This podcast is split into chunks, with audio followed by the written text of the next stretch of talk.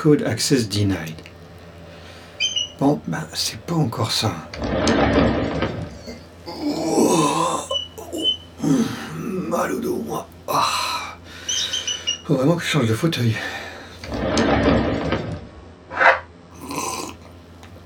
Ah, dégueulasse thé. Pourtant, au prix que je paye. Du thé vert de l'Himalaya, tout droit venu des champs d'Ernagor, sur le versant nord de la montagne.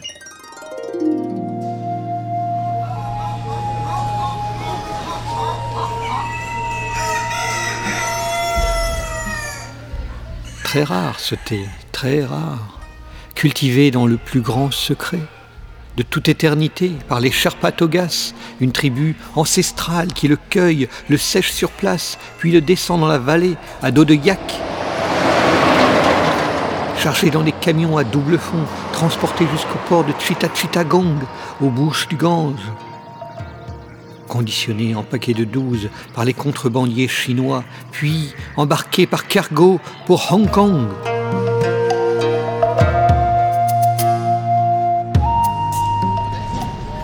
Hong Kong, rue Lan Kwai Fong, au numéro 7.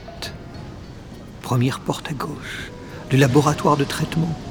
L'atmosphère est surchauffée, saturée d'humidité. Les coulis en sueur qui découpent soigneusement chaque feuille de thé en polygones irréguliers avant de les réunir symétriquement par paires compatibles. Des gestes ancestraux. Déposer soigneusement les feuilles entre les plaques de rotin caniculaires pour leur imprimer cette marque caractéristique en relief creux. Les tamiser au-dessus du tapis roulant électromagnétique qui sépare les éléments utilisables du rebut pour les conduire dans une cuve sous pression constante où ils sont enfin déshydratés et réduits en fine poudre.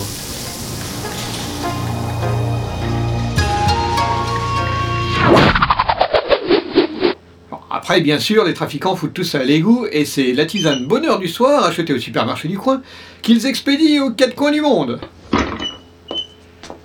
Et on nous refourque ça à prix d'or, sous le manteau, en nous faisant croire que ça stimule les terminaisons nerveuses, décuple les capacités intellectuelles, augmente la résistance au sommeil, améliore les performances sexuelles et sportives, et même, même que ça combat les effets des chansons de Britney Spears sur l'organisme.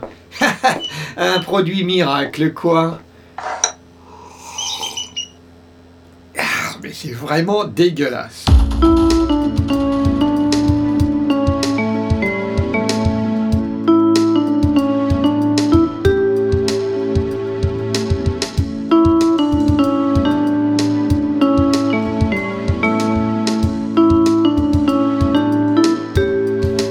Secrète de Colibacille.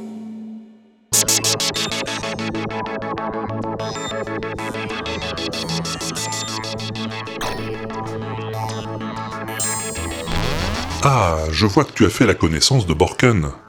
Sympathique garçon, non? Une imagination débridée en tout cas.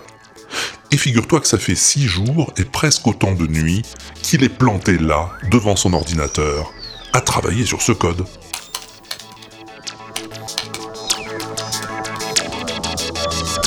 Oui, Borken est un hacker, sans doute le plus doué de sa génération. Hum Tu me crois pas? Le virus iFixYou, ça te dit quelque chose? Un petit ver qui se propageait par les messageries et qui transformait instantanément tous les disques durs en machine à café.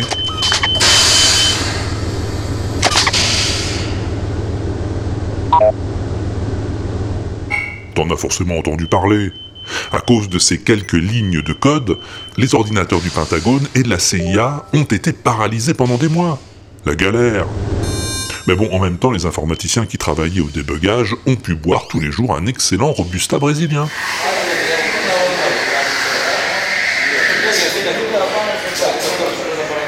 On peut pas tout avoir. Eh bien, iFixYou, c'était Borken. Eh oui, c'est même à cette occasion qu'il est devenu célèbre. Enfin, son pseudo, en tout cas. Lui, bien sûr, personne ne connaît son identité, encore moins son visage. Tout juste sait-on qu'il est né en Seine-et-Marne et qu'il se nourrit de biscuits apéritifs. C'est pour ça qu'on le surnomme dans le milieu le cracker de Melun, eh oui. En tout cas, les polices du monde entier, le FBI, la CIA, le NCIS, la SNCF même, paieraient une fortune pour lui mettre la main dessus. Car il ne s'intéresse pas qu'au virus, le bougre. Non, non, non. Aucun système de sécurité ne lui résiste. Les frères Lehman se souviendront longtemps de son intrusion dans leurs fichiers. Tous les comptes envolés, et les écrans de toutes les salles de marché qui se mettent à afficher en boucle le texte intégral des œuvres complètes d'Hubert Félix de Courbon-Busset, le maître du mysticisme néoprocédural moderne.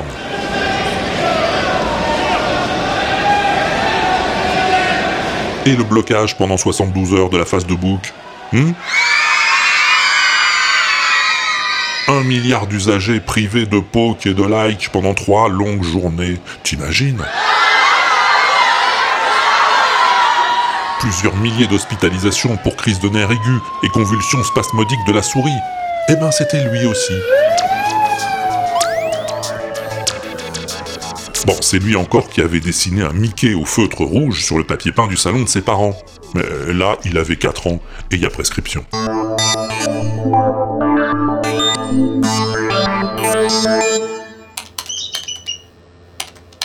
J'y arriverai, hein. J'y arriverai. C'est pas le premier code qui me résiste non plus. Avec une plateforme de décompression LGI à multiprocesseur 700 GHz comme la mienne, un réseau de supercalculateurs tournant à 600 pétaflops par seconde, et surtout, surtout mon précieux Sinclair ZX Spectrum 48 kg. Je vois mal qui pourrait me résister.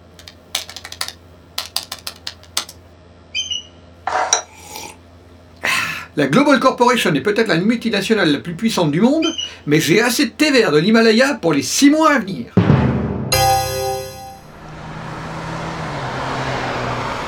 Fort Lauderdale, 7h du matin.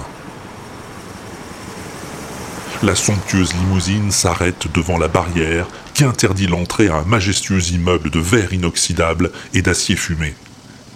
Oui, c'est le contraire peut-être. Laissez passer. Oui, s'il vous plaît. Non, je dis, vous avez un laissez-passer Ah, euh. Ouais, attendez, euh, le, le voilà. Très bien, vous pouvez passer.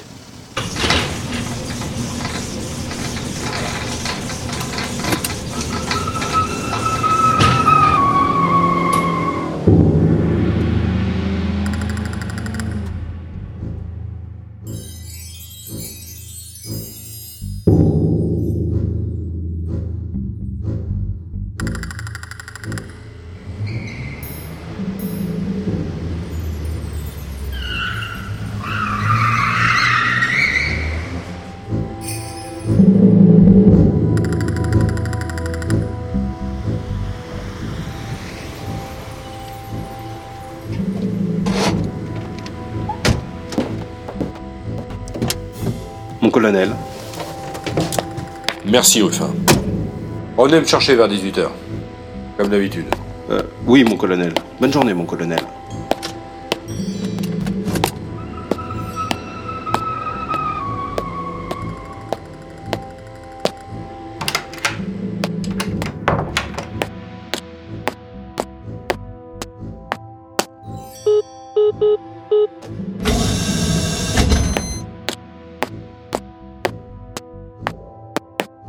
Introduisez votre carte.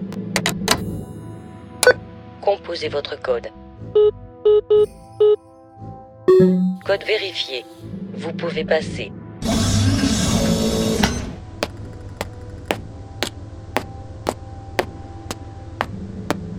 Veuillez regarder dans le viseur.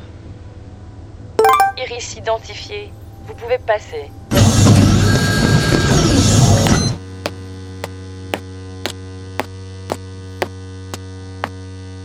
Veuillez vous placer sur la plateforme. Restez immobile pendant la téléportation.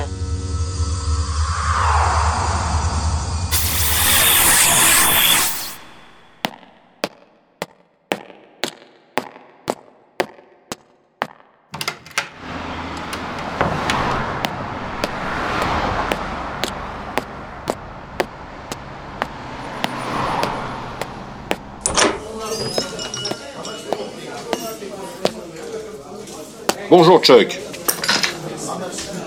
Un café noisette et deux litres de moule, comme d'habitude.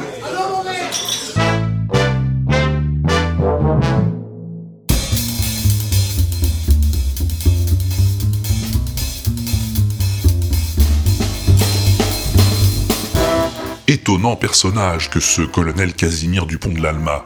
Mais tu le connais déjà, si tu as écouté La Breluche Dorée. Génie des affaires, self-made man, il est à la tête du consortium le plus puissant du monde, la Global Corporation.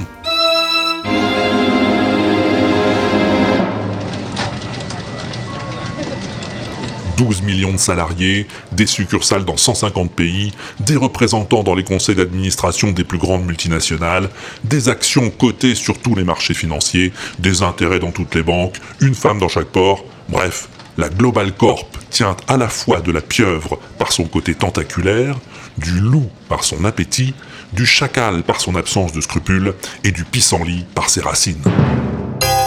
Sa richesse n'a d'égal que sa discrétion, car si le colonel a fait de la globale un outil prodigieusement affûté, capable de rivaliser avec les plus grandes puissances du monde civilisé, nul ne sait vraiment ce qu'il fabrique au juste, ce qu'il vend, ni surtout à quel prix.